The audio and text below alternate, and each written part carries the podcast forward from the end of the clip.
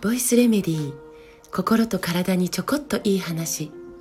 元看護師ホメオパス井上真由美です。えー、ここ数日鉄の話させていただいていて今日3日目ですね、えー、ぜひ昨日と一昨日の放送も合わせて、えー、聞いていただけたら、えー、つながりやすいかな。と思うので、えー、まだの方はぜひ聞いてみてください。で、まあ、貧血の方がとっても多くて、で、しかも、ほとんどの方々が、まあ、それを自覚していないですよ。で、貧血が改善されたら、びっくりするぐらい生きることがこ楽になりますよ。元気になりますよっていうことをお伝えしたいんです。ね。で、それで、えー、昨日は、鉄には2つの種類があるとお話ししたんですけど、そもそも鉄って2つとも人体への、えー、吸収率がうんとても良いわけではないんです。だから、えー、吸収を助けるものを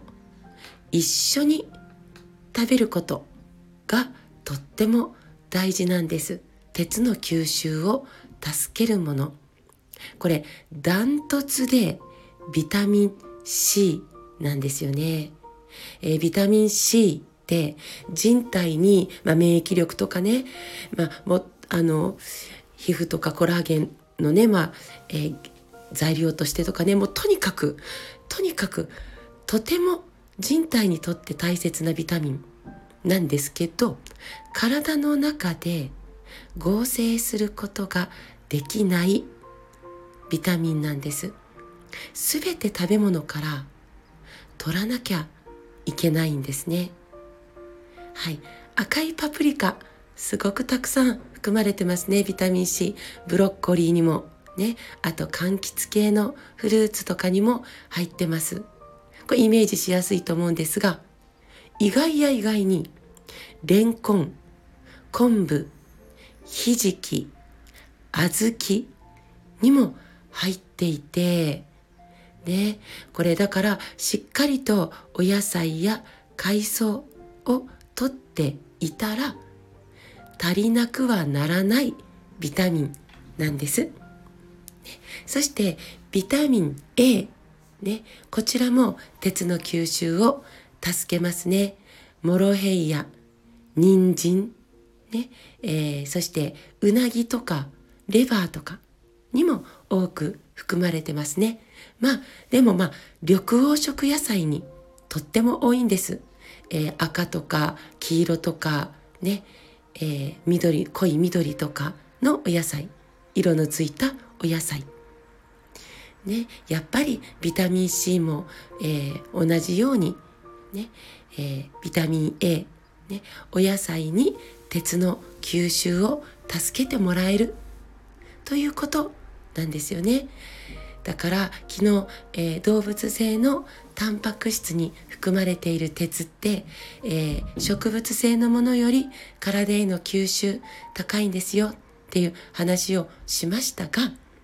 レバーいっぱい食べて、鶏の唐揚げいっぱい食べて、はい、鉄足りるということではなくて、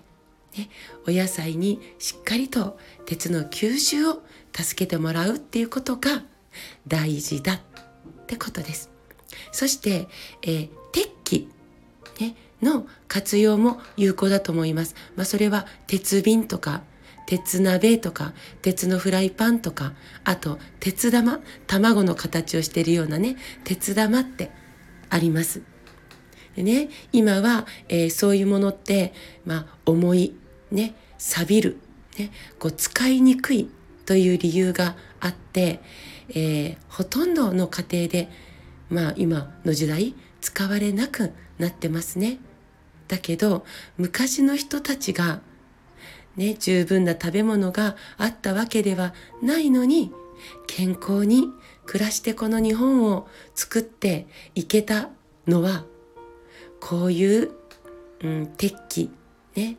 とか、まあ昔は土鍋とか銅鍋とか、え、そういったものを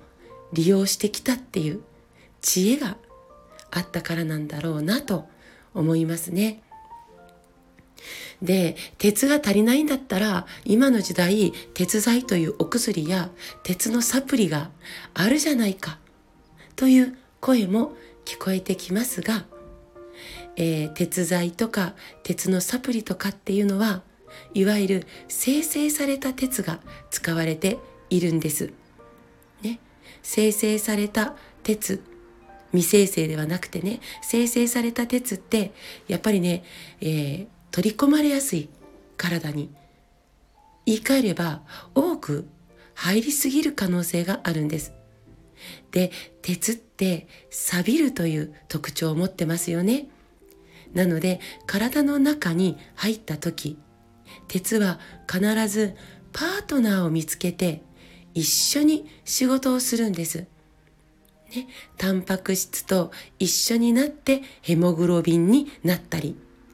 リンと一緒になってリン酸鉄として仕事をしたり。だから多すぎて、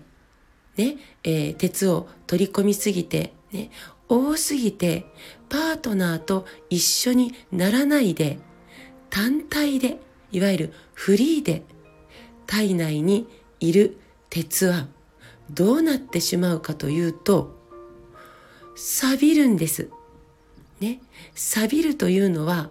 酸化するということ。酸化するというのは、ね、細胞を傷つけて炎症を起こしたり、老化を進めてしまったり、かえって良くないんです。多すぎるのは少なすぎることと同じくらいデメリットが大きいということなんですよね。だからこそ自分の体の中で自分の必要な量を食べたものから取り出して使うというね、えー、自分の消化吸収そして合成利用能力をしっかり活用できることね、えー、これこの能力を私たち持ってるから、ね、大事に大事にしていきましょうね。今日も美味しくいただきましょう。食べることは生きることです。はい。大絶賛。自分で言うかシリーズ大好評。臓器の動画販売中です。グッドアースストアさんから5月末まで腎臓と肺販売しておりますので、ぜひ、えー、購入してください。今日も最後まで聞いてくださってありがとうございます。また明日お会いしましょう。